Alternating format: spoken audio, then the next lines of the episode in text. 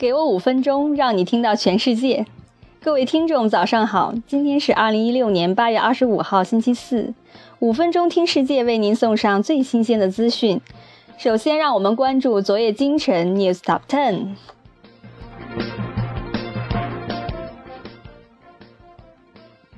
三星和腾讯异军突起，亚洲最具价值公司称号将花落谁家？IBM 与 Intel 重新展开芯片大战。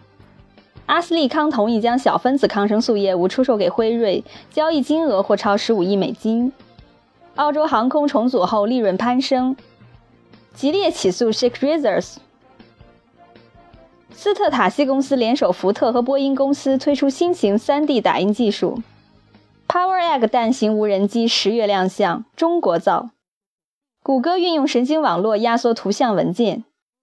麻省理工大学研发智能路由器应对网络拥堵。Dexmo 外骨骼手套在虚拟现实中享受触摸感。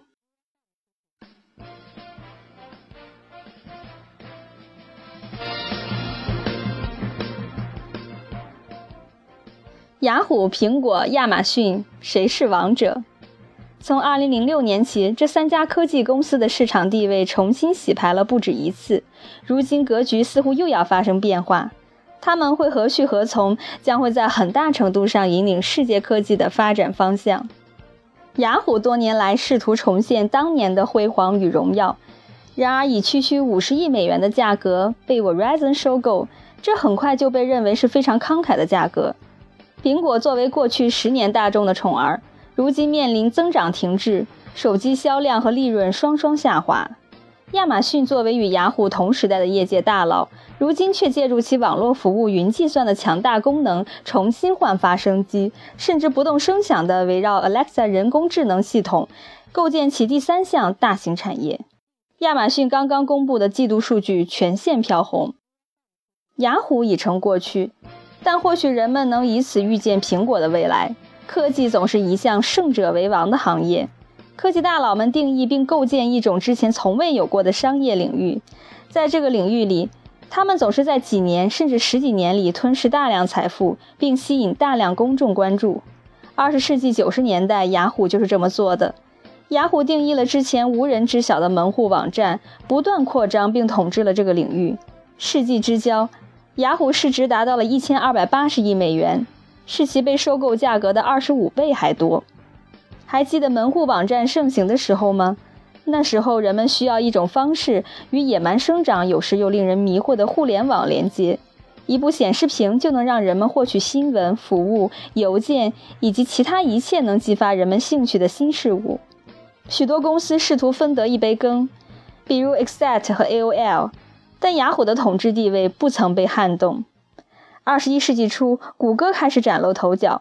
谷歌对人们与互联网的接入点进行了研究。谷歌准确地找到了互联网的发展道路。人们对网络的好奇已经结束，网络变成了一种工具。雅虎的门户网站犹如一名老棒球手被一名年轻力壮的新秀所击败，而这名新秀正是谷歌的搜索引擎。雅虎在一个日渐衰落的领域保有统治力，这说明雅虎本身在衰落。那时，雅虎很多服务都是可模仿服务，这些服务可能会有不错的发展，但他们没法让投资者喜出望外，也不能让 CEO 们获邀参加达沃斯世界经济论坛。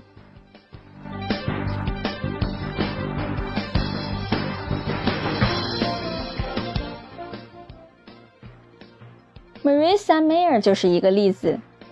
他以2012年成为雅虎 CEO，员工高举希望标语迎接他的到来，与2008年奥巴马的总统竞选海报遥相辉映。梅尔宣称将带领雅虎重新走向辉煌，但这意味着他需要寻找一个像门户网站一样引领时代的产业，并统治该产业。而在这时，当时几乎是一个不可能完成的任务。在成千上万资本驱动的创新项目中，只有不到百分之一开辟了新的产业。大型公司几乎从来无法做到这点，除非他们有一位罕见的卓越领袖。史蒂夫·乔布斯便是这样一位领袖。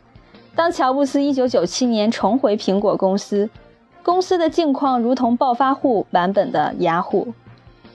依然活在被时代淘汰的过去，没办法自我创新，濒临被其他公司收购。这时候，乔布斯开始缔造神话了。先是2001年的 iPod，然后是2007年的 iPhone，2010 年的 iPad。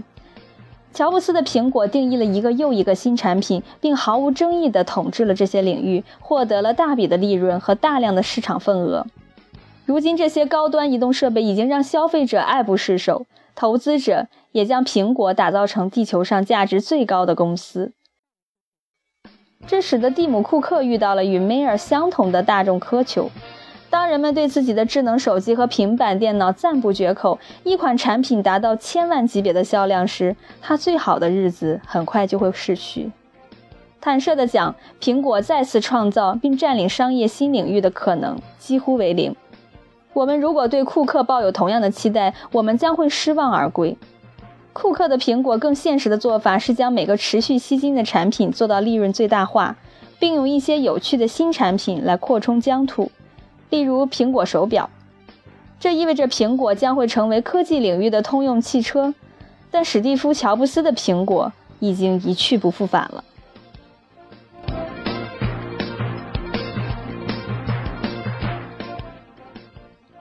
云计算是未来趋势吗？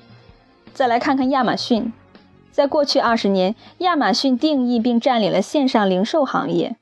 如果他们除此之外再也没有创造另一个产业帝国，我们也许会认为他们会重蹈雅虎和苹果的覆辙。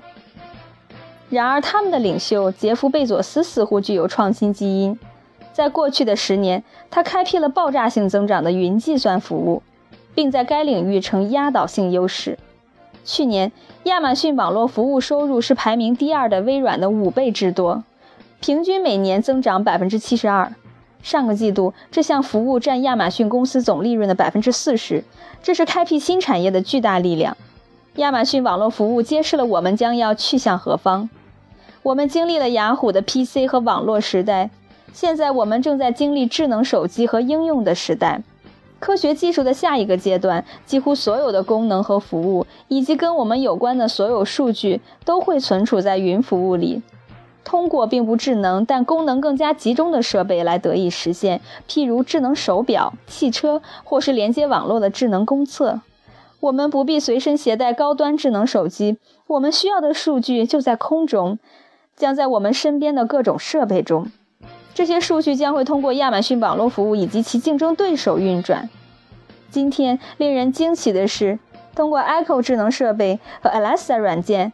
亚马逊似乎正在创造另一个产业，这些将会是智能手机的继承者。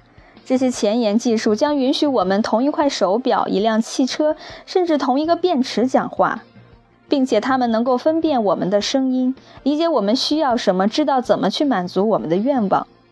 现在宣称亚马逊是消费者人工智能领域的帝王，为时尚早，然而它已经处于领先地位了。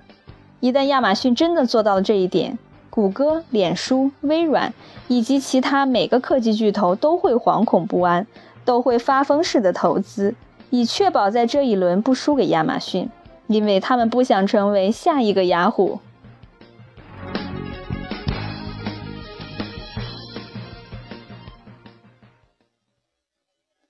以上就是本期节目的精彩内容。